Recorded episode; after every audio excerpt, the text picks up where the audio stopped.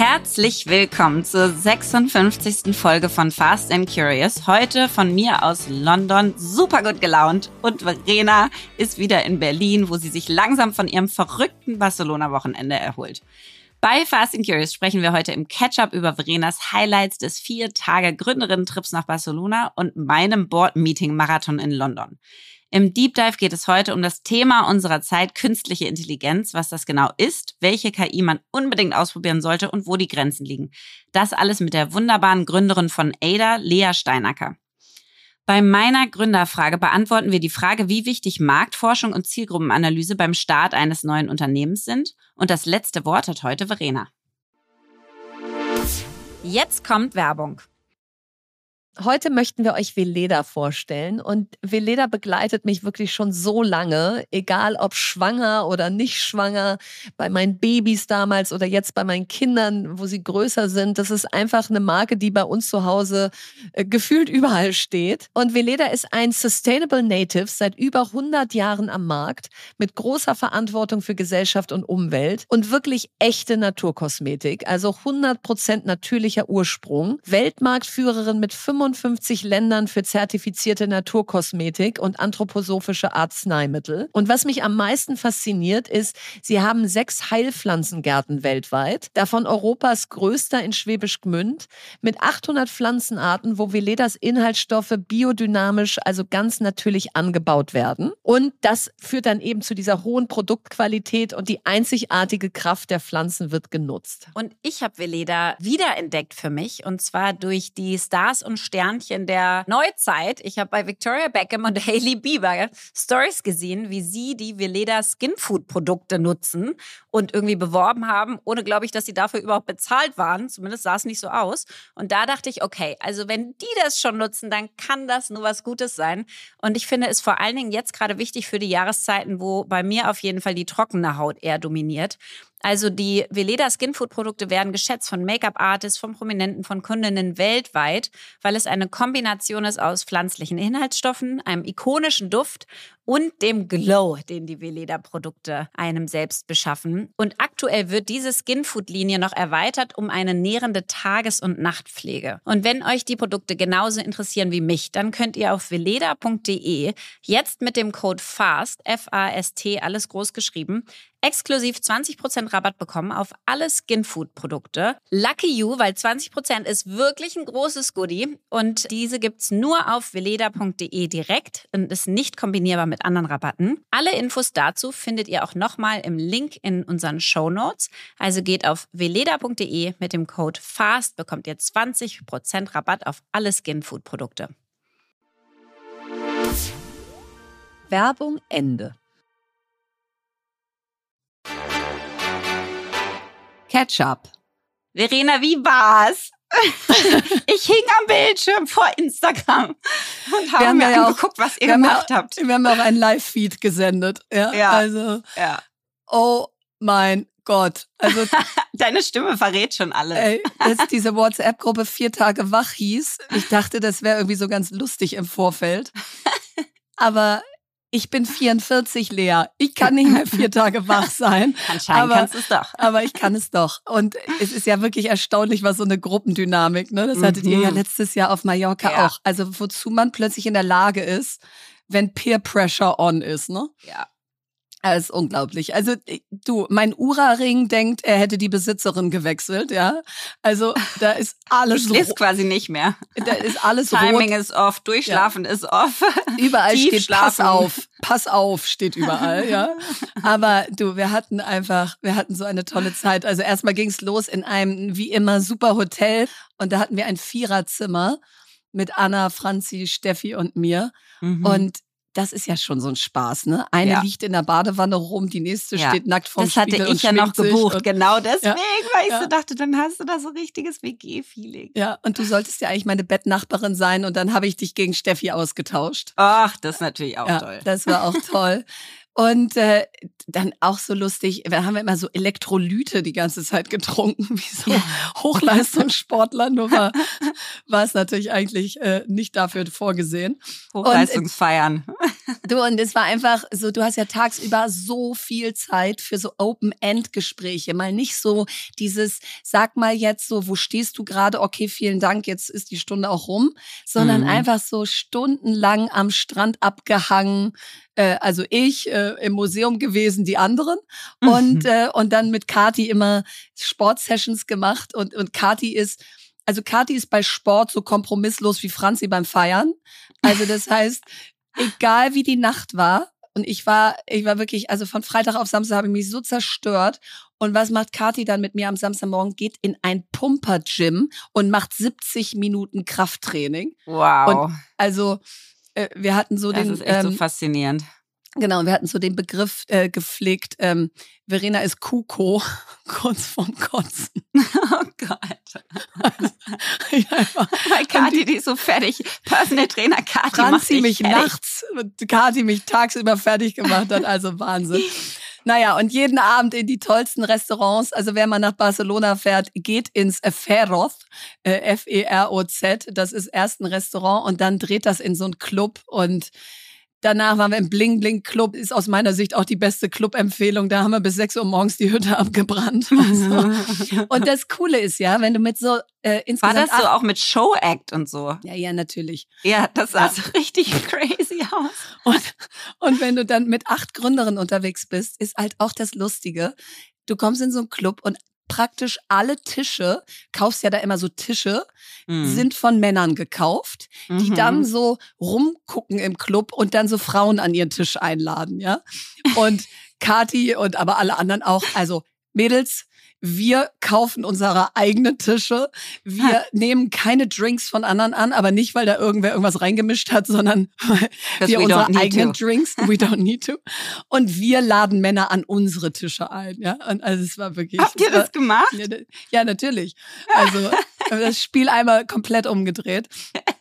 Und äh, genau, und dank Hotel Matze gab es auch hast ordentlich. Hast du dann auch über ja. andere Themen gesprochen als über Heizungen, wie das letzte Mal auf Mallorca? Also, ich habe ich hab ich habe es so gut gemacht. Ich habe mich so innerlich vorbereitet aus. Verena, hör auf jetzt über deinen Mann, deine Kinder, dein Business und so. Wie toll dein Leben sonst Wie toll dein Leben Berlin. ist. Genau, sondern du bist jetzt einfach hier. Ich habe auch mir vorgenommen, ich sage auch gar nicht, wie ich heiße und so. Ich bin einfach so, bin so eine coole Gestalt des Nachtlebens. Und was ich auch cool fand, wenn du dann da so stehst, habe ich mal so durchgezählt. Auf uns acht Gründerinnen kamen so 17 Kinder wo ich auch so dachte, also die mehr, dass wenn du irgendwann Mutti bist, dass du dann ja. auch sowas nicht mehr machst, die haben wir jetzt also auch ad acta gelegt. Ja, ja und äh, das Letzte ist, dass Hotel Matze uns wieder gerettet hat, weil ähm, wir die, die Karten Fragen. mit hatten. Ja. Und ey, Lea, ich, ich werde dir die Highlights noch äh, off-Record erzählen, aber dann stellst du so eine Frage und der ganze Tisch liegt tränend lachend irgendwie halb unterm Tisch und alle im Restaurant denken, was, was ist mit denen, ja? Also wie kann man so viel Spaß haben? Und dann kommt wieder die nächste Frage und die führt dazu, dass alle wirklich weinen, ja, und wirkliche Tränen ja, haben, weil es so ja. berührend ist, was die ja. eine dann antwortet. Also es war spektakulär und die gute Nachricht für dich ist, wir haben schon den Termin für nächstes Jahr festgelegt. Es wird Madrid und yeah. ich erhole mich jetzt ein Jahr, damit ich dann da wieder mit am Start bin. Also ich werde mich dafür jetzt schon mal vorbereiten und meine ja, Drinking Skills hochfahren. Ja, du kannst vor allen Dingen Vella mal Bescheid sagen, ja? Also bist ja gerade bei Vella denen. Bescheid, dass ich da ja. keine Zeit für Board Meetings nein, habe, nein. obwohl das könnte wieder die Phase sein. Ja, genau, deswegen block das jetzt schon mal und sage, it's a very ja. important appointment. Ja, so important bin ich hier, aber glaube ich noch nicht. Komisch. Dass ich das blocken kann und sagen Ja, erzähl kann, so, mal, ähm, erzähl mal, erzähl nee, mal. Nee, du, ich habe ja dann, als ich diese Entscheidung getroffen habe, irgendwie gesagt, so ist es jetzt. Ne? Ja. Und dann habe ja. ich mir das auch von euch, ich habe mir gedacht, entweder ich gucke es mir gar nicht an oder ich gucke es mir an und freue mich einfach total. Ja, du und das habe ich dann gemacht ja. und war zu Hause, habe mich einfach total gefreut, dass ihr da so eine mega Zeit hattet und habe mich aber auch mega gefreut, dass ich nicht Herzschmerz irgendwie, ja. genau, keine Luft mehr kriege, irgendwie mich zerreiße und denke, um Gottes Willen, ich werde dem allen nicht gerecht. Und hatte jetzt wirklich Zeit, um zu arbeiten und es war mega cool. Bin irgendwie mit allen E-Mails wieder up to date und allem Möglichen und konnte Super. alle Sachen vorbereiten und das ist halt auch ein Traum und deswegen kann ich das hier jetzt auch genau genießen und das war genau der Ja, Wunsch, nein, dass ich es halt auch alles genießen richtig. kann und dass ich hier mit Happiness herkommen kann und nicht auf dem letzten Loch pfeife. Sonst Nein, hätte du ich wärst genau wie du keine Stimme untergegangen. gehabt. Nein, du wärst untergegangen, ja, ja. voll. Vor allen Dingen bin ich ja dann auch all in. Ich All kann ja dann auch nicht früher Ja. weg.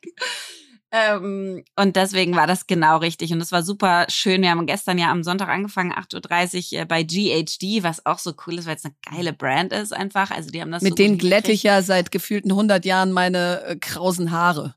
Ey, Verena, ich kann es dir jetzt noch nicht erzählen, aber da kommt ein Produkt, das ist genau für dich. Ich Oh. freue mich da schon so drauf. Ja. Danke, liebes Ich Universum. erzähl's, ich erzähl's dir dann im Private. Aber das nee, ist du so schenkst es mir bitte. Ja, du musst Ja, mir nicht das erzählen. dauert halt noch eine so, Weile. okay. Du, die haben so richtig so, so R&D in Cambridge sitzen. Also die, die machen richtig äh, Wissenschaft und Ja, gucken sich Forschung. da über Jahre an, wie genau die Haarstruktur weniger geschädigt werden kann und so. Es ist so spannend dabei zu sein. Also ich finde es so ganz spannend bei solchen Firmen, die so wahnsinnig gut Marketing können, dahinter zu gucken und zu schauen, was ist Ja. eigentlich echt? Und dann merkst du, dass die Firmen, die sich durchsetzen, auch wirklich in Innovationen Ja. Investieren und dann ja darüber auch gut reden können und Marketing können Klar. und Influencer Marketing und so weiter sind die ja genial mit.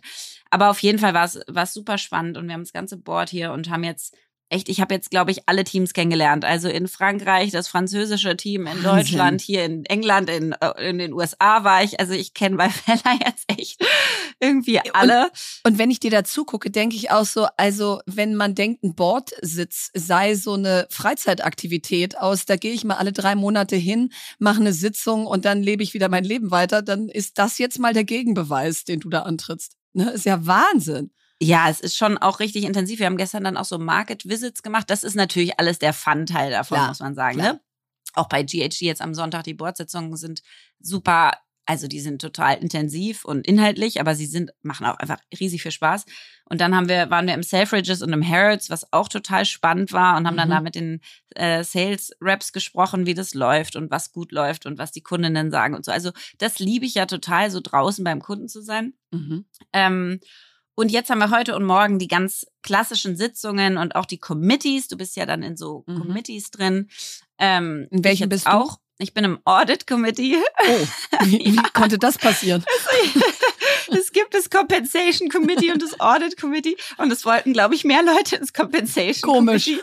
Und ich Ja. war einfach äh, zu Du spät hast- dran oder ich weiß nicht. Ja. Aber ehrlicherweise, ich finde es total gut. Du, man weil wächst du mit seinen Aufgaben. Ja, Genau so. Und du beschäftigst dich ja mit den ganzen Risiken über das komplette Unternehmen von Finanzkennzahlen bis hin zu Governance, bis hin zu äh, die Fabriken, wie die aufgestellt sind. Und das finde ich total spannend.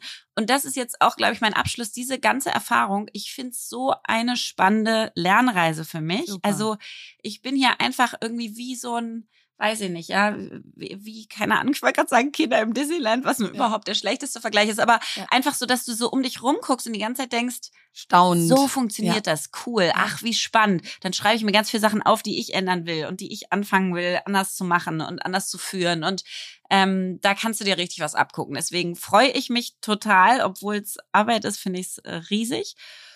Und Ach, ich dann bleibe ich mich ja noch bis dich. Donnerstag hier. Ja, aber ich freue mich so für dich und du bist da halt auch wieder so eine Pionierin, weil mit Mitte 30 ist man eigentlich noch nicht in solchen Boards. Und die Das Tatsache, stimmt. dass du da jetzt bist und dass du da so viel Schwung und neue Gedanken reinbringst und nicht, dass da nicht schon vorher Schwung gewesen wäre, aber du guckst einfach mit einem anderen Blick auf die Dinge und das Ja. entkräftet halt mal so dieses Argument, was mich nervt, seit ich auf der Welt bin. Äh, da bist du noch nicht alt Zu genug jung für. für. Ja, Mhm. so, nee. Das stimmt einfach nicht, weil die Mischung macht's. Und klar brauchst du Erfahrung in diesen Boards, aber du Ja. brauchst eben auch frischen Wind. Ja, total. Und du brauchst Leute, die, die teilweise noch ein bisschen mutiger sind oder Ja. die ein bisschen ungewöhnlichere Fragen stellen vielleicht oder die noch mehr im Moment auch da sein müssen. Also wenn du nicht die 20, 30 Jahre Borderfahrung mitbringst, dann musst du halt im Moment noch mehr zuhören, um Ja. dann die guten Fragen zu stellen, weil du nicht sagen kannst, in dem Board haben wir es so Genau. gemacht, in dem so, hier Genau. kann ich dich noch mit dem connecten und so weiter, sondern du bist, musst einfach überall ein bisschen kreativer sein. Und ich merke total, dass das das bei mir tut. Und deswegen ist es ganz schön. Also ähm, ich mache quasi ich, ja, so einen euren Barcelona-Trip mache ich jetzt in London, aber, aber nicht mit vier Tage wach, sondern vier Tage arbeiten. Deep Dive.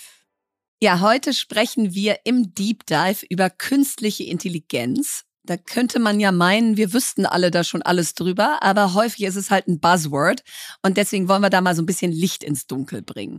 Und wie immer starten wir mit zwei Fakten.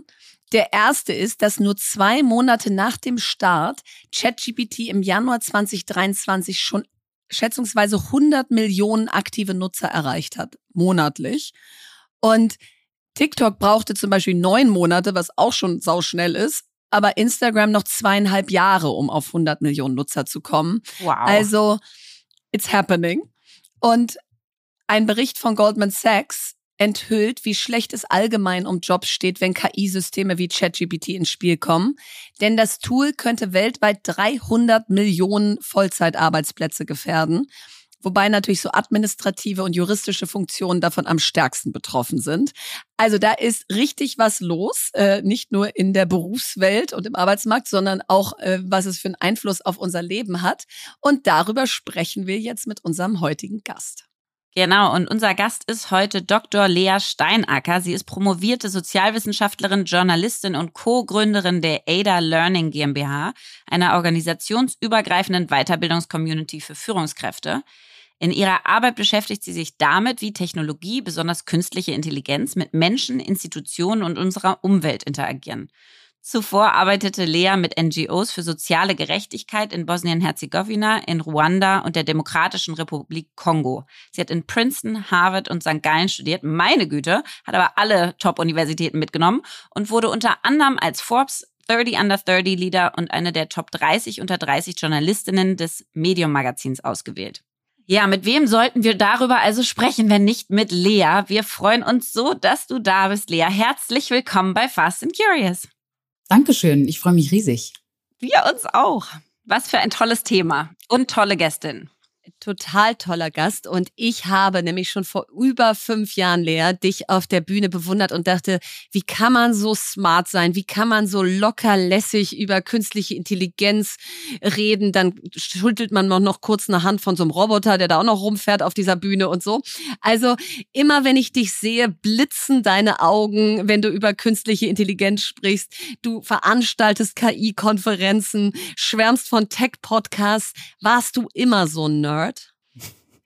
Also ich glaube, wenn man als Nerd eine Person versteht, die total aufgeht, wenn sie sich in ihre Neugier so reinschmeißen kann und dann auch in ja. so einen totalen Flow gerät, dann äh, war ich definitiv immer ein Nerd. Ich habe zum Beispiel äh, früher äh, gerne Englischwörterbücher gelesen. Ist jetzt, muss ich leider zugeben, weil ich wirklich damals Englisch für so eine Sprache hielt, die mir ein totales Tor zur Welt eröffnen würde, was sie auch, glaube ich, tut. Und von daher ähm, habe ich mich immer schon sehr, sehr gerne in Themen sehr tief reingeschmissen. Und mit der KI, das hat dann noch ein bisschen länger gedauert, aber als ich äh, zwölf war, hat mir tatsächlich mein Cousin Daniel damals das Coden beigebracht. Und zwar äh, erstmal so ganz basic HTML, CSS, Webseiten bauen. Und ich fand das damals schon total beeindruckend, dass du eben mit einer Sprache deine Ideen faktisch auf den Bildschirm, ins Internet übersetzen kannst und damit ja auch dann vielen Menschen gewisse Dienste und Produkte anbieten kannst. Also ich fand das damals schon mit zwölf total beeindruckend, was für eine Übersetzungskraft das gibt, wenn du eben in diesem Fall jetzt programmieren kannst. Also ziemlich nerdig, würde ich sagen. Ja, Lea, nach der Definition sind Verena und ich auf jeden Fall auch Nerds. Und ich muss sagen, nach deiner anderen auch, weil ich mich gerade total viel mit KI beschäftige. Ich habe natürlich irgendwie keinerlei Hintergrundwissen, würde ich sagen. Also außer, dass wir Informationstechnologie auch im Wirtschaftsstudium hatten, aber ansonsten, und ich natürlich in der Tech-Szene bin, aber ansonsten kenne ich mich damit nicht aus. Aber ich liebe es gerade für jegliche meiner Aufgaben und Probleme zu gucken, ob es eine richtige KI dafür gibt. Und deswegen um nicht gleich reinzustarten, glaube ich, macht es einmal Sinn, sag ich mal, wenn du noch mal einmal zurückgehst und sagst, was definiert eigentlich eine KI? Was ist das? Und wo treffen wir vielleicht jetzt schon so in unserem alltäglichen Leben auf KI? Also künstliche Intelligenz oder KI ist vor allem erstmal ein Sammelbegriff für verschiedene Methoden, für Programmiertechniken, die alle darauf abzielen, Maschinen so zu entwickeln, dass sie Aufgaben ausführen können, die normalerweise einst in der Geschichte menschliche Intelligenz erfordern. Also zum Beispiel mhm. die Verarbeitung von menschlicher Sprache oder die Erkennung von Bildern, was wir ja die meisten von uns beides recht gut können. Und mhm. unter diesem Begriff KI fallen dann verschiedene technologische Ansätze, wie beispielsweise, ich glaube, das ist ein Begriff, den wir alle schon oft gehört haben, Machine Learning, was dann konkret heißt, ein Modell lernt aus einem riesigen Datensatz, erkennt ein Muster darin oder auch viele Muster und kann dieses Gelernte dann auf neue Aufgaben anwenden. Mhm. ich glaube, was, was ich noch spannend finde zu verstehen, weil du sagtest gerade, Lea, du schaust ständig, äh, welche KI jetzt für deine Aufgaben womöglich total effektiv einzusetzen wäre. Es ist eigentlich ein Thema, was schon ganz, ganz lange in unserer Geschichte uns begleitet. Also man könnte ja aktuell meinen bei dem Hype, dass das wirklich erst seit ein paar Jahren auf dem Markt ist, aber eigentlich geht das Ganze schon durch die Menschheitsgeschichte. Also wir haben schon seit Jahrhunderten versucht, Maschinen zu bauen, die uns irgendwie imitieren, die bestimmte Fähigkeiten von uns eben bestmöglich nachahmen. Und dann kam 1956 eine Konferenz in Amerika, in der Dartmouth University, wo eine Forschungsgruppe eben zum ersten Mal diesen Begriff genutzt hat. Das nannte man damals den Workshop on Artificial Intelligence. Wow, 1956, ja?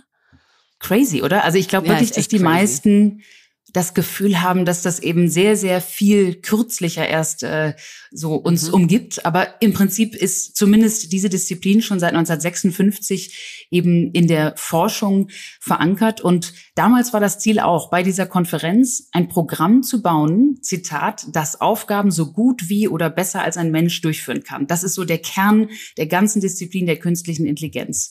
Und dann gab es natürlich ein paar Jahrzehnte, wo Forschungsgelder geflossen sind, dann wieder weniger. Es gab mal eine Zeit, das nennt man so den KI-Winter, wo alle dachten, das wird nie was, wir schaffen das gar nicht, mhm. dieses Vorhaben. Und dann kam so um die Jahrtausendwende eine Kombi aus, ich würde sagen, vier Faktoren, die dazu geführt hat, dass KI eben total durch die Decke gegangen ist. Aber wie eben schon gesagt, eben um die Jahrtausendwende und nicht erst letztes Jahr sondern die Kombi aus ganz, ganz vielen Daten, die wir mittlerweile sammeln können. Mhm. Dann immer mehr Rechenkraft. Unsere mhm, Computer ja. sind viel, viel schneller als vorher. Dann natürlich auch neue algorithmische Modelle und einfach bessere Modelle. Und zum vierten natürlich die, die Konnektivität, also die Verbindung, die wir alle durch unsere Geräte mit dem Internet haben. Und diese vier Faktoren haben dann zu solchen Plattformen wie Google, Netflix, Spotify etc. geführt. Und das ist jetzt auch dann die Antwort auf deine zweite Frage, Lea. Wo haben wir die im Alltag? Also KI ist ehrlich gesagt überall. Google mhm. sortiert unsere Infos vor. Netflix hat eine KI im Hintergrund, die ganz genau versucht zu verstehen, auf welche Serien, auf welche Filme wir ganz individuell am wahrscheinlichsten stehen würden. Übrigens bei Netflix total spannend, sogar auf einer totalen Detailebene. Netflix hat sogar für jede Serie verschiedene Bilder. Das heißt also, du, Verena, hättest womöglich für die gleiche Ach, wow. Serie ein anderes Bild als ich, so dass also die Wahrscheinlichkeit höher ist, dass beide draufklicken. Also von daher haben wir KI eigentlich überall im Alltag. Jeder, der äh, und jede, die ihr Handy beispielsweise mal mit dem Gesicht, also Face ID, aufgemacht hat, hat eine Gesichtserkennungs-KI genutzt. Also ja. die KI-Systeme sind wirklich mittlerweile, würde ich sagen, ein, ein fester Bestandteil unseres Alltags. Genau, und bisher war es ja so ein bisschen B2B, will ich mal sagen. Also all das, was du gerade mhm. erzählst, mhm. äh, also ist so, die KI ist eingeflossen in äh, große Firmen, die dann an den Kunden gegangen sind. Jetzt hat man ja das Gefühl, der Kunde nutzt direkt aktiv. Ja, das, was Lea eben beschreibt, äh, was natürlich spätestens, wozu wir auch gleich noch kommen, bei ChatGPT jetzt der Fall ist. Welche drei Top-KIs jetzt mal so aus Konsumentensicht? Also klar ist Netflix auch eine KI und den nutzen wir auch als Kon aus Konsumentensicht, aber jetzt so eine, wo man äh, nicht nur weiß, die läuft da im Hintergrund, sondern wo man sie sozusagen aktiv befragt äh, oder wo man aktiv irgendwas mit ihr gestaltet. Nutzt du oder denkst du, sollte man ausprobiert haben? Also die Unterscheidung, die du gerade gezogen hast, ist absolut richtig. Jetzt sind wir eben an einem Moment angekommen, wo wir wirklich die KI nutzen können und auch merken, was da für eine Power ja. drin steckt. Ich würde mal anfangen vielleicht mit etwas langweiligeren KIs, die aber super wichtig sind und vielleicht auch mal ein deutsches Unternehmen. DeepL oder DeepL, wie wir es jedenfalls mhm. nennen. Ich glaube, mhm. es heißt eigentlich DeepL. Ja. Eine mega Übersetzungssoftware. Also mega Übersetzung. DeepL ist meiner Meinung nach wirklich besser mittlerweile als Google Translate und es verdient wirklich ja. jeden Wert, äh, den es aktuell zugeschrieben bekommt, weil die sind irre, irre gut. Und das ist natürlich eine KI im Hintergrund. Aber es wirkt natürlich langweilig, weil es ist nur Übersetzung. Genau, ja. es ist eine Übersetzung, aber ich führe seit anderthalb Jahren ähm, aufgrund der Tatsache, dass mein Vater das nicht mehr führen kann, ein französisches Tochterunternehmen, spreche ja. mangelhaftestes Schulfranzösisch und schreibe alle meine E-Mails an den dortigen CEO mit DeepL und äh, tu da einfach alles rein, was Funktioniert er antwortet. Einwandfrei. Und funktioniert einwandfrei. Ich habe das Gefühl, also wir sind auf jeden Fall nicht lost in translation. Ja da merkst du aber, was das wirklich äh, in der Alltagsnutzung ja, dann auch bewirken kann, ja. oder? Also das ist natürlich echt ein riesiger Mehrwert. Und in der, in dem Bereich würde ich auch noch nennen, so Transkribierungssoftwares. Das ist jetzt als Journalistin ehrlich gesagt auch super hilfreich. Also du führst ein Interview. Früher hat es irre lange gedauert, zum Beispiel 90 Minuten, die du aufgenommen hattest, wirklich abzutippen. Das ah, ist ja. nochmal, ne? Mhm. Also stundenlang.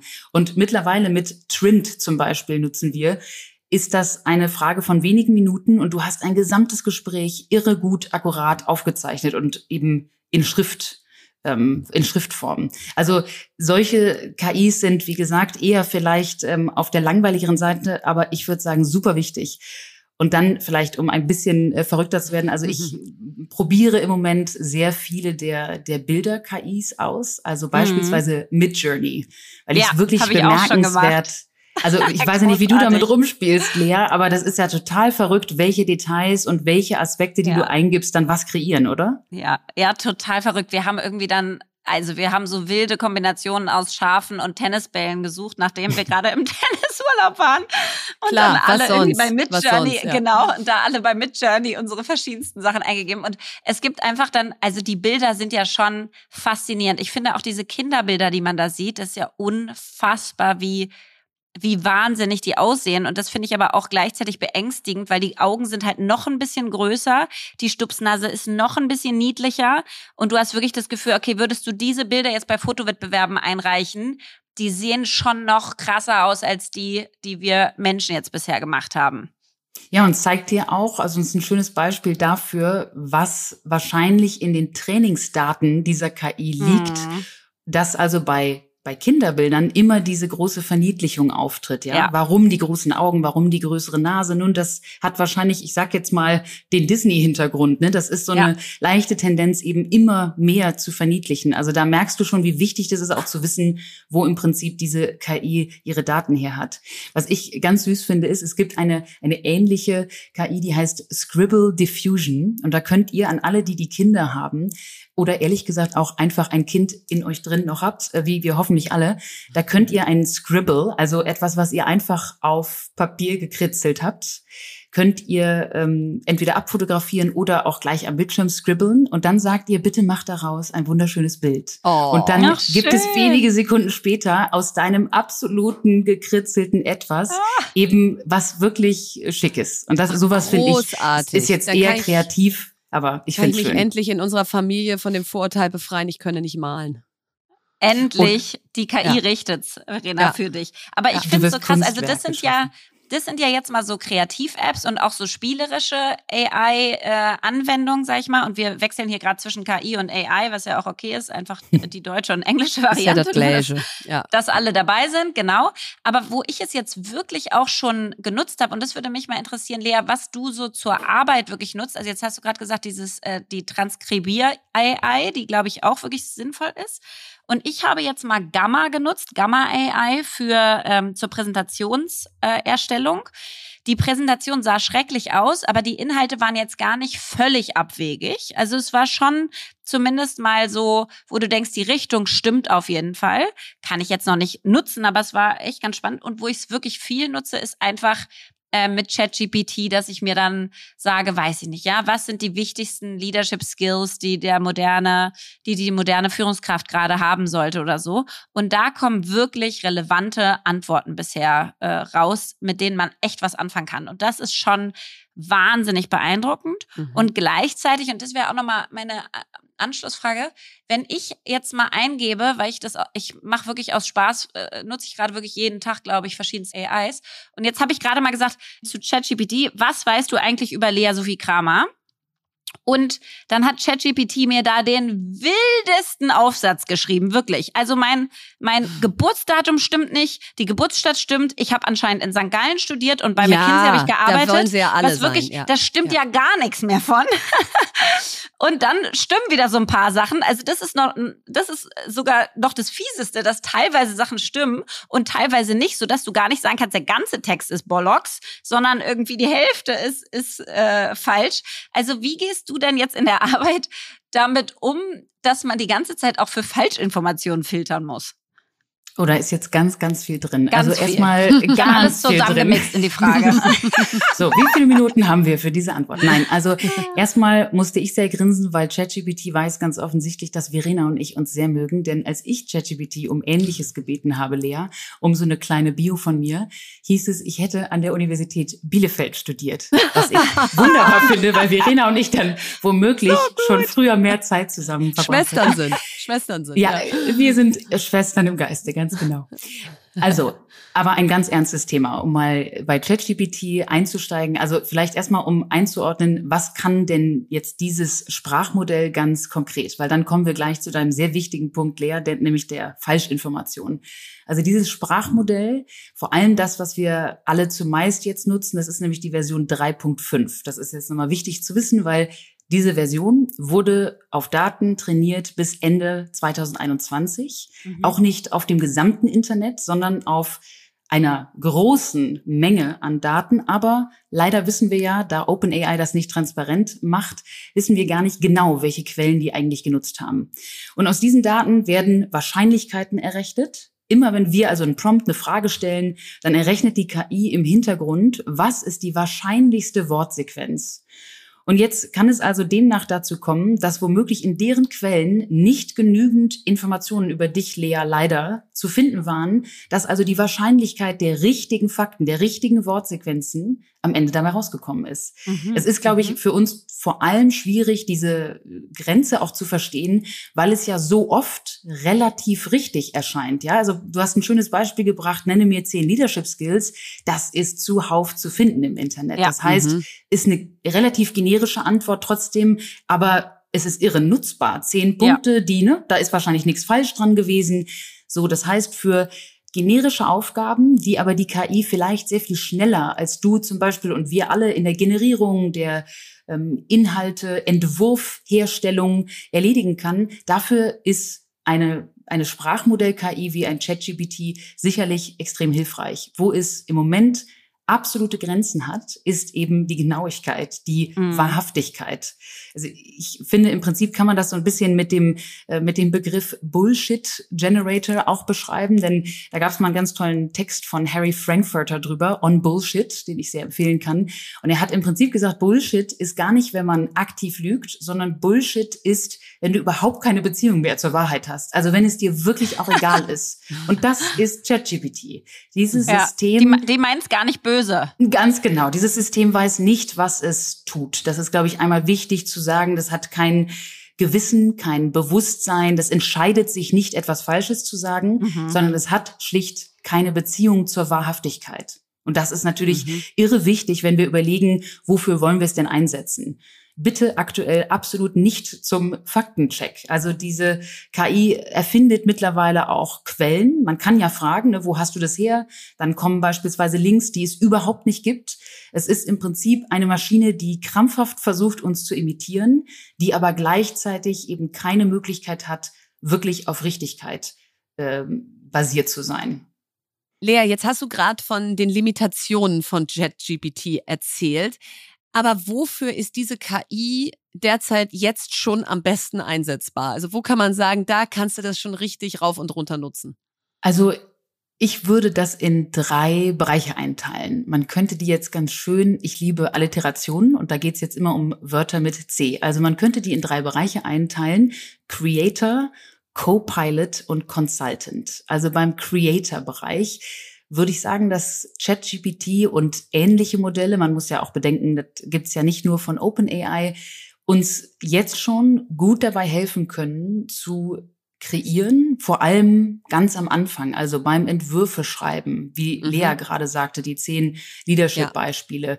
bei einer Outline oder beim Vorformulieren von etwas, beim ersten Ideenwurf sozusagen. Aber, das finde ich auch ganz spannend, auch durchaus so ein bisschen als äh, Kritikerin oder Kritiker von dem, was vielleicht die menschliche Idee war. Also ich schreib auch manchmal gern was und frag dann ChatGPT, ähm, hast du Gegenmeinungen? Was würde jemand mhm. dagegen sagen? Und dann kriegst du ganz interessante Pushbacks zu deiner Idee. Das ist so die Creator-Seite. Äh, dann Copilot, also man kann diese Arten von KI-Systemen gut dafür nutzen, zum Beispiel im Team beim Thema Kollaboration, Kommunikation, einige Aufgaben zu verteilen, die wir vielleicht als Menschen auch gar nicht so gerne tun. Mal ein Beispiel wir nehmen manchmal Team-Meetings auf, lassen die von einer KI dann transkribieren. Dann haben wir also das gesamte Meeting, können dann Ach, cool. ein Sprachmodell fragen, fass doch bitte mal zusammen und was sind eigentlich die To-Dos für jeden Einzelnen? Das ist ja, das ist ja und mega. das sind natürlich ja. so Protokollaufgaben, ja, also das sind ja so Aufgaben, die macht ja die allermeisten, äh, machen die allermeisten Kolleginnen und Kollegen ja nicht gerne. Und dann der, der dritte Bucket, also Consultant, so eine interne Beratung, wo die KI im Prinzip basierend auf all den Informationen, die viele Unternehmen über das eigene Thema haben. Also Morgan Stanley hat das gerade gemacht, 100.000 Dokumente in ein Sprachmodell so eingepflegt, dass jetzt die eigenen Finanzberaterinnen und Berater die KI fragen können zu sämtlichen businesskritischen Themen. Also sprich, das gesamte Morgan mhm. Stanley Wissen, all die Assets sind jetzt in dieses Modell eingepflegt, so dass du also wirklich eine eine interne Beratung hast, die irre ah, geschult ist, die so ein schlaues Intranet. Ganz genau. Es ist eigentlich so ein schlaues Intranet, ähm, was dir zur Seite stehen kann. Und ich glaube, diese drei Bereiche, wenn man eben die Grenzen im Hinterkopf behält, was eben Genauigkeit und ähm, andere Themen wie übrigens auch Copyright und so weiter angeht. Das ist ein weiterer großer Bereich, wo man fragen kann, hm, welche Texte, welche Bilder sind da eingeflossen. Aber wenn man jetzt wirklich mal fragen möchte, was im Alltag damit gut zu erledigen ist, dann würde ich das in diese Bereiche aufteilen. Ja, ja, und dann wird es natürlich gerade noch im Bildungsbereich rauf und runter diskutiert. Ähm, ist das jetzt das Ende der schriftlichen Prüfungen in der Schule? Äh, machen jetzt die Schüler und Schülerinnen sämtliche Referate und alles nur noch mit ChatGPT?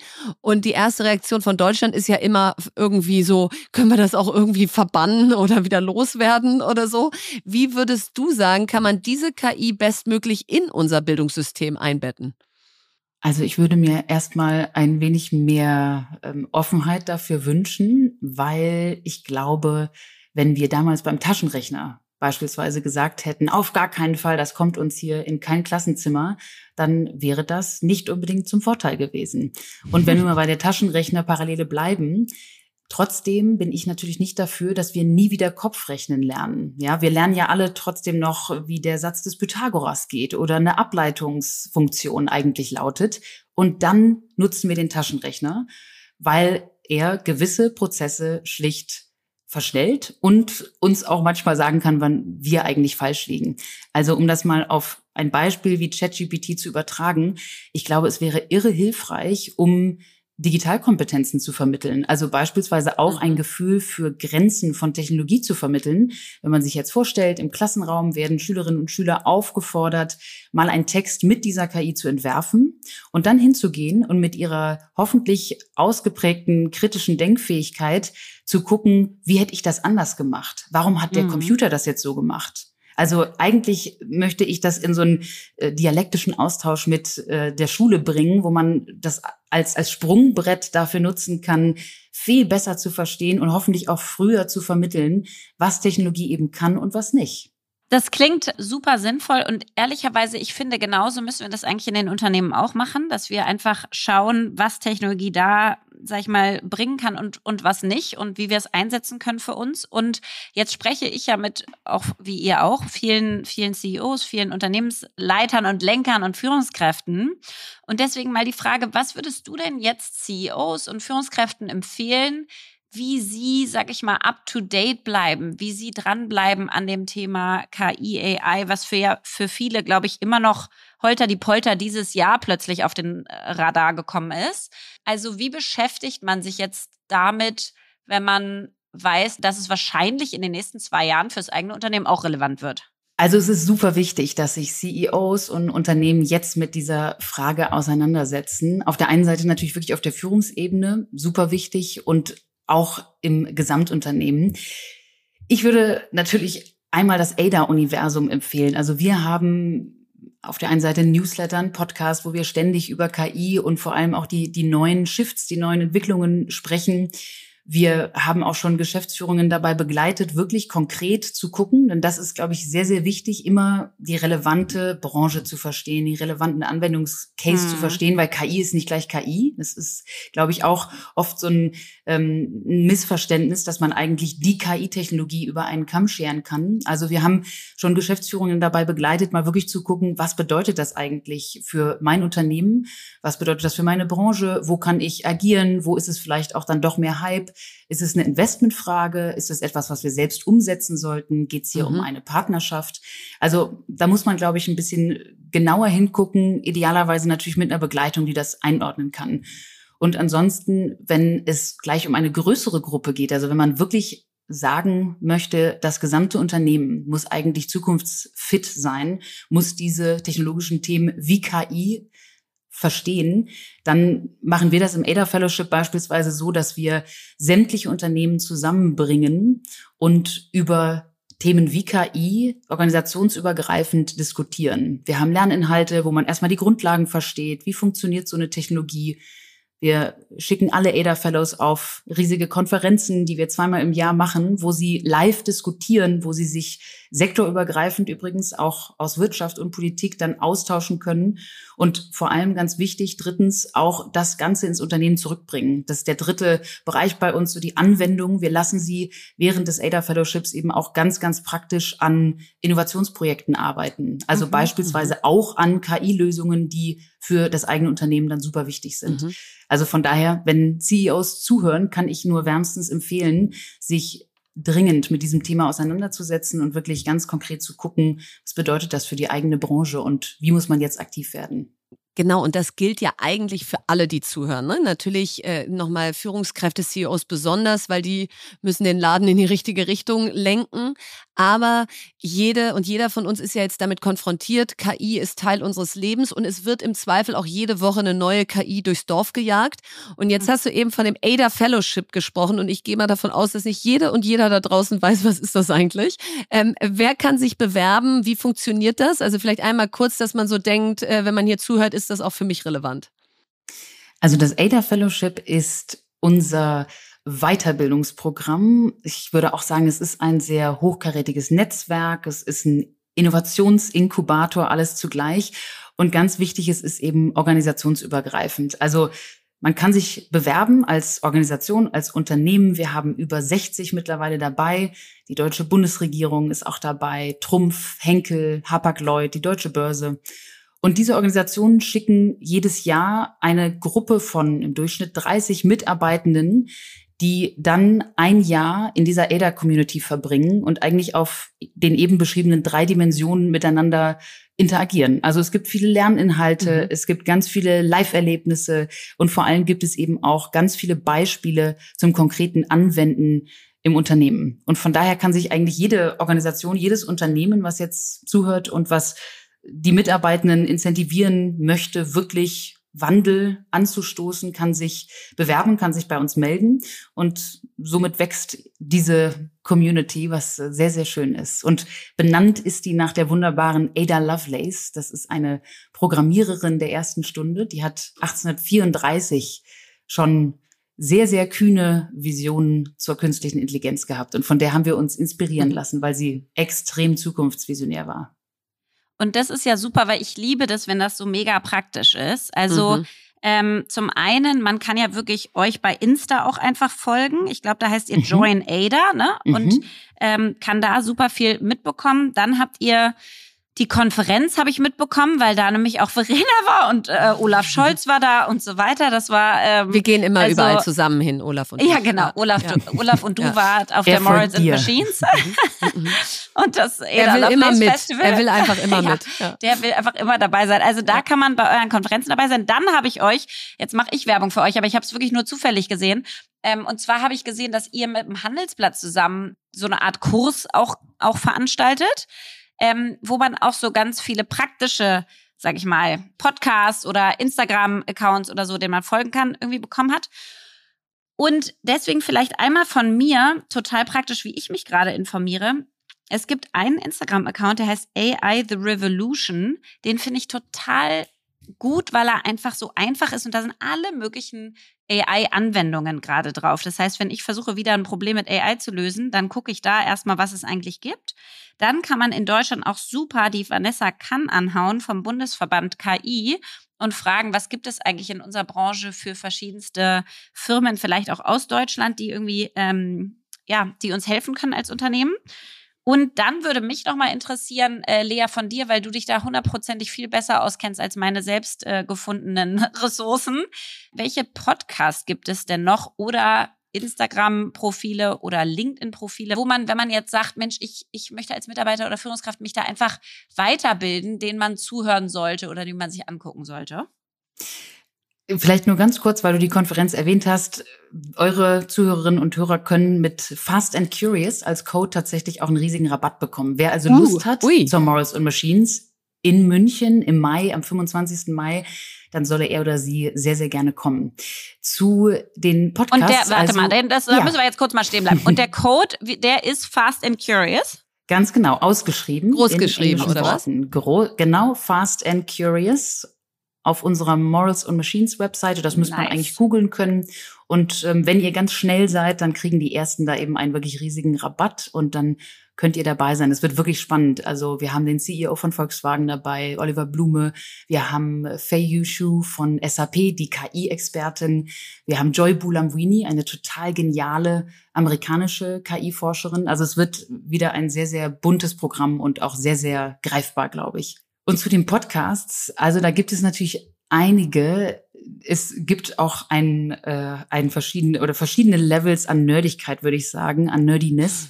Also ein Podcast, den ich sehr ähm, mag, ist In Machines We Trust vom MIT. Mhm. Die haben sich beispielsweise mal sehr intensiv mit Gesichtserkennung beschäftigt und wo zum Beispiel eben doch dann die Unterschiede liegen an den Systemen, die in Anführungsstrichen nur unser iPhone öffnen und denen, die zum Beispiel auch der Polizei gegeben werden, um Straftäterinnen und Straftäter angeblich gut erkennen zu können, was, by the way, sehr oft schief geht. Und dann womöglich eben Menschen vor Gericht gezogen werden, die überhaupt nichts mit dem äh, Fall zu tun hatten, die aber nun mal von dieser KI ungenau ausgelesen und demnach als mhm. Straftäter dann dahingestellt worden sind. Also das ist super spannend. Das ist in Machines We Trust.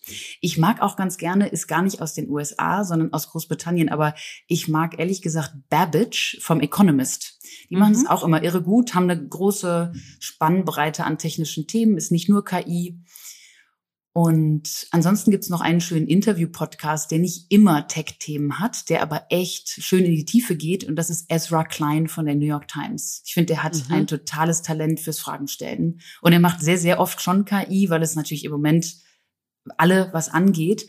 Und das ist immer wirklich spannend, wenn man mal ein bisschen in die Tiefe gehen will. Ja, mega. Also es mangelt nicht an Input, wie wir merken, sondern eher wahrscheinlich an der Zeit, das alles zu verdauen und mit dieser Geschwindigkeit mitzuhalten. Und das wäre auch meine letzte Frage. Das ist ja unglaublich, wie das jetzt hier gerade an Fahrt aufnimmt. Wie du beschreibst, gibt es eigentlich schon seit 1956 den Begriff. Seit der Jahrtausendwende kam der Durchbruch und trotzdem hat man ja das Gefühl, jetzt äh, geht dieser Hockeystick, wie wir ihn ja in der Startup-Branche nennen, erst richtig los. Das heißt, wie siehst du die die Entwicklung von KI in den nächsten fünf Jahren? Geht das jetzt in diesem rauschenden Tempo weiter? Und in was für einer Zukunft werden wir in fünf Jahren leben?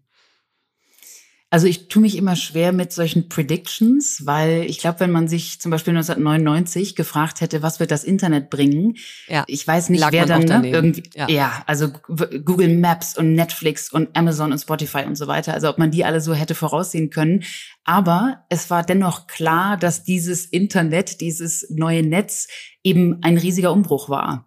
Und ich würde sagen, an so einer Stelle sind wir jetzt auch, weil diese Zugänglichkeit zu KI, wie du eingangs sagtest, Verena, diese nutzeroffene Zugänglichkeit, Mhm. das ist also nicht mehr nur im Backend pas passiert, sondern wir jetzt die Schnittstelle zu diesen Systemen haben, das, das wird schon enorm viel verändern. Also ein Gedanken, äh, den ich habe, ist, dass wir, während wir ja aktuell noch ganz viel von zum Beispiel Text-to-Image oder Text-to-Speech reden, ne? ich gebe Text Mhm. ein und dann wird das ein Mhm. Bild, Mhm.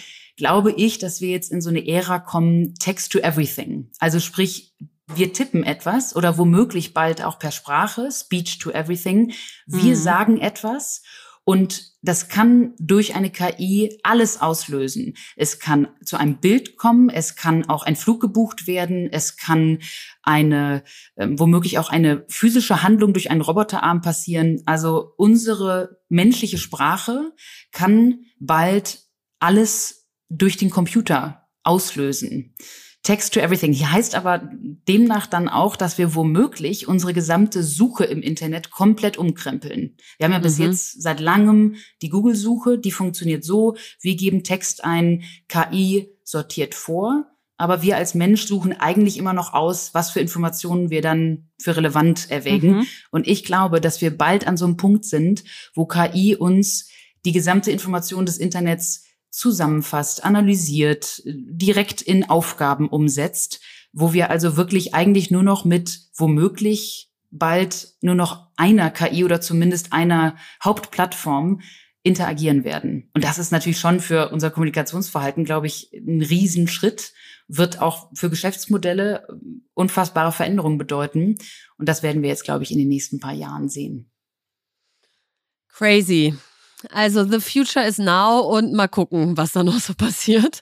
Aber erstmal tausend Dank, Lea, dass du hier warst. Und äh, ja, also es ist äh, beeindruckend, dir zuzuhören. Und ich glaube, alle da draußen sind jetzt noch schlauer, was KI angeht und werden vielleicht auch zum Teil erstmalig Gefallen an diesem Thema gefunden haben, was ja häufig sehr abstrakt diskutiert wurde. Und das haben wir hoffentlich heute ein bisschen konkret gemacht. Also danke, danke, danke. Danke euch.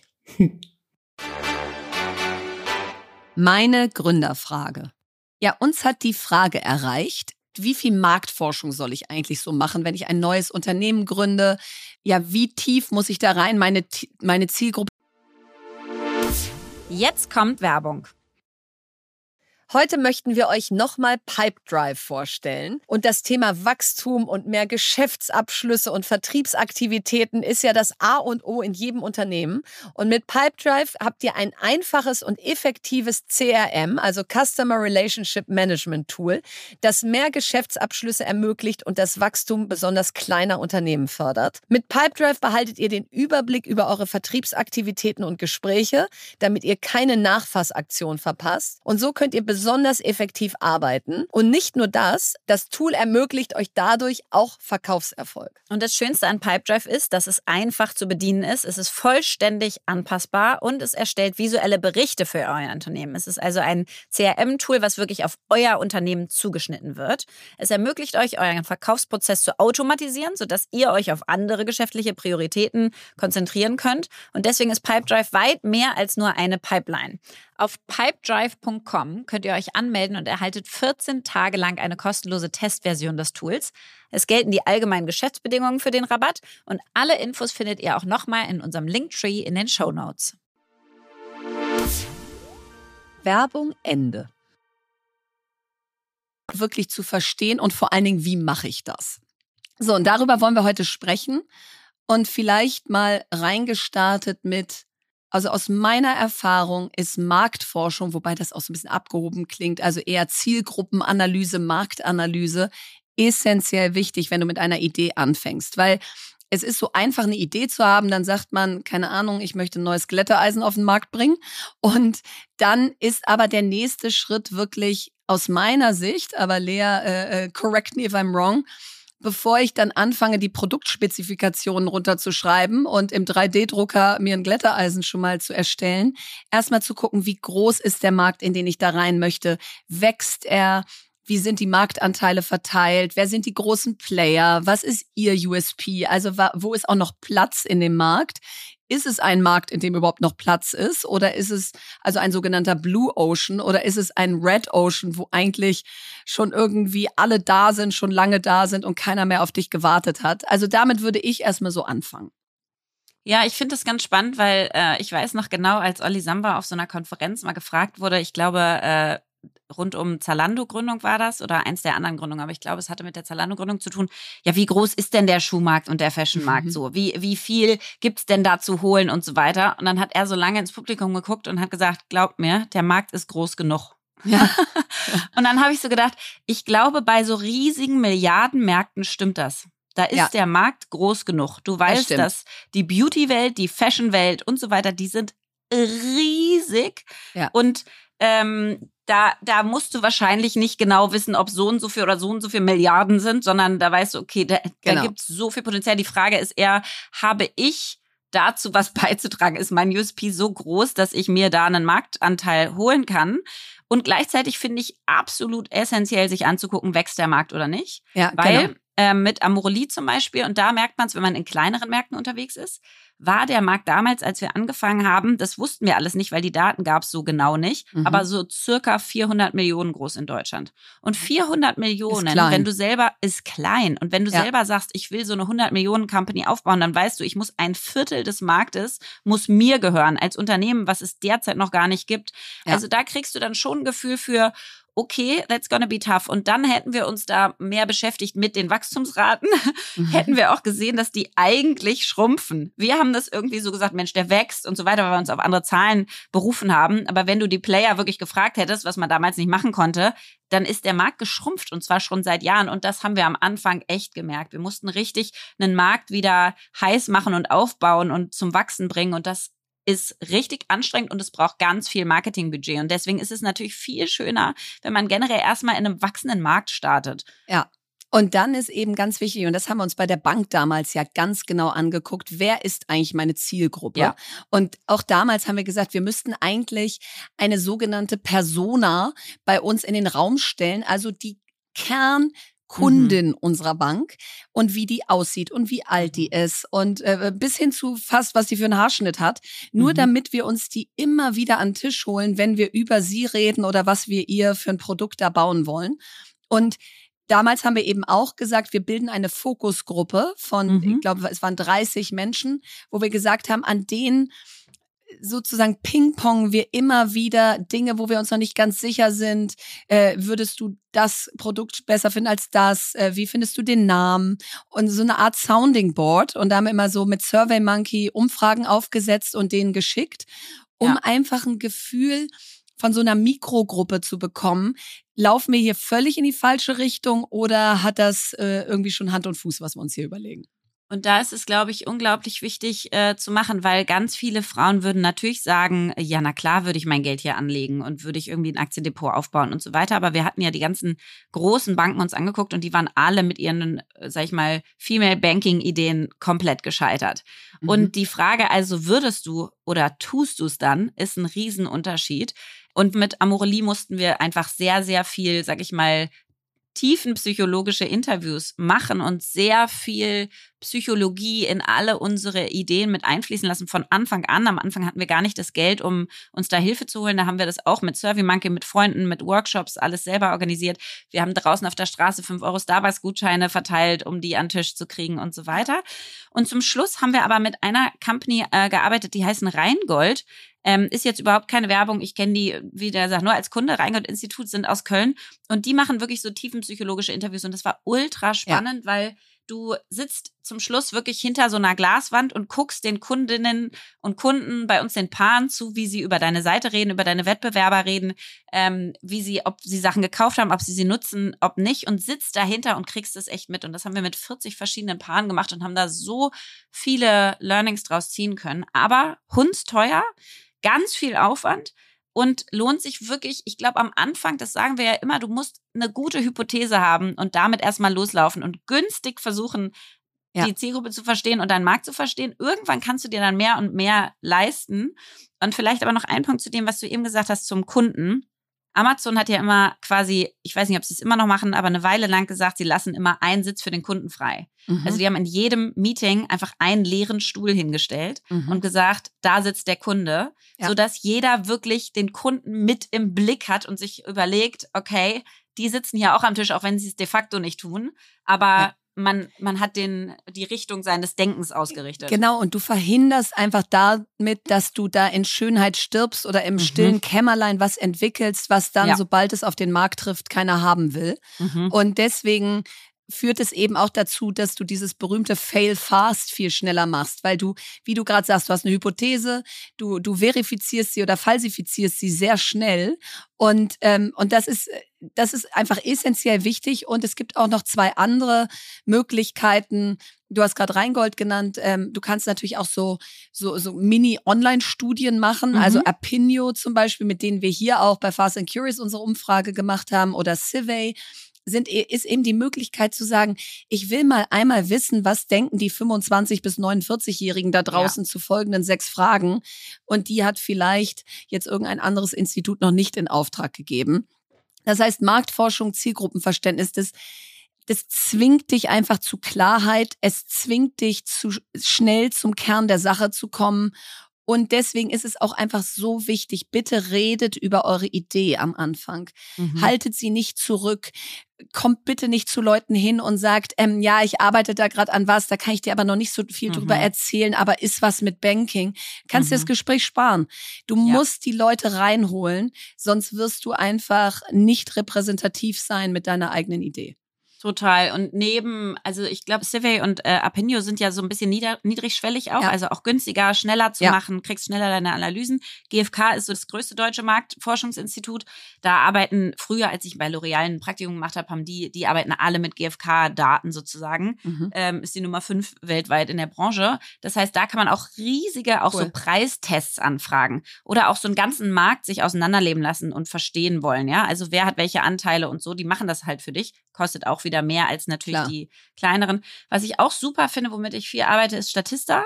Mhm. Also ähm, ich frage da immer einen Freund von mir, ja. der bei Statista arbeitet. Ja, aber ich glaube, dass selbst ein Account sich da lohnen würde, weil du Absolut. wirklich über ganz viele Sachen einfach die Daten bekommst. Also das heißt, man kann unglaublich viel, glaube ich, jetzt schon recherchieren selber. Und gleichzeitig ist es dann super wichtig, diese Daten auch mit richtig viel Grips sich anzugucken ja. und zu auseinanderzunehmen und zu verteilen und zu schauen, welcher Teil des Marktes wächst denn und welcher schrumpft eigentlich? Welche ja. Zielgruppe genau ist denn dafür die richtige und welche nicht? Also das ist so leicht gemacht, da so ein paar Zahlen auf den Slide zu klatschen und gleichzeitig so ein richtiges Verständnis, wie tickt dieser Markt, was wächst, was schrumpft, in welchen Branchen, in welchen Produktgruppen, in welchen Ländern zu verstehen, braucht wirklich ein bisschen Diligence und ich finde, die ist gut investiert die ist gut investiert. Und trotzdem letztes Wort dazu aus meiner Sicht. Menschen werden aber auch immer nur dir das kommentieren können, was sie schon kennen. Auf die Frage, würdest du nutzen, werden sie eher antworten, wahrscheinlich nicht oder vielleicht, weil sie einfach noch nicht wissen, was für einen Mehrwert so ein Produkt dann wirklich hätte. Also deswegen seid ihr immer noch die Unternehmerin oder der Unternehmer, der im Driver Seat sitzt und dann irgendwann auch den Knopf drücken muss und sagen muss, jetzt machen wir das.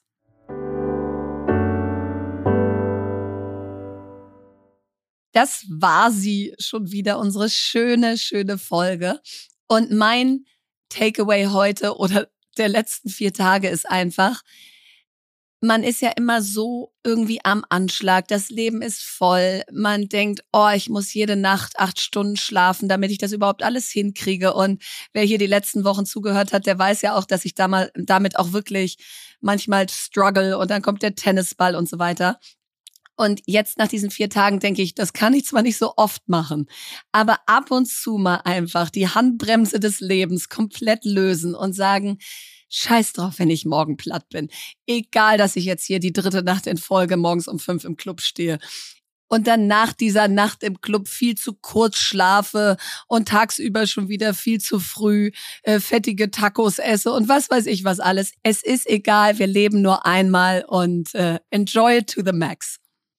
Ja, mein Learning ist zum einen freue ich mich noch viel mehr auf den Trip nächstes Jahr. ich kann es nicht erwarten. Ich bin die erste und letzte, die da aus Madrid ein- und ausfliegen wird. Und, und zum anderen ähm, habe ich wirklich durch diese Erfahrung gelernt, wie schön das ist, wenn man einfach Dinge akzeptiert, die nicht zu ändern sind ja. und sich dann freut um die Dinge, die man selber machen darf und mhm. nicht vergleicht und nicht mhm. guckt und sagt, oh, die dürfen aber und guck mal, wie schön und ich sitze hier zu Hause bei schönstem Wetter und arbeite, sondern sagt, wie toll, ich sitze hier und darf richtig was Tolles lernen und richtig was Tolles erfahren und ganz viel meinen Kopf aufmachen und nächstes Mal bin ich wieder dabei und kann mich gleichzeitig für die freuen. Ähm, ja. Und das hat diesmal so schön geklappt, obwohl es äh, am Anfang auf jeden Fall schwer war und ich gegrummelt habe und das das ist mein Learning, einfach noch mehr das zu akzeptieren, was nicht zu ändern ist und sich äh, um das zu freuen, was man erlebt. Und jetzt hast du das letzte Wort. Max Techmark. Das Aufkommen von wirklich denkenden Maschinen wird das wichtigste Ereignis in der Menschheitsgeschichte sein.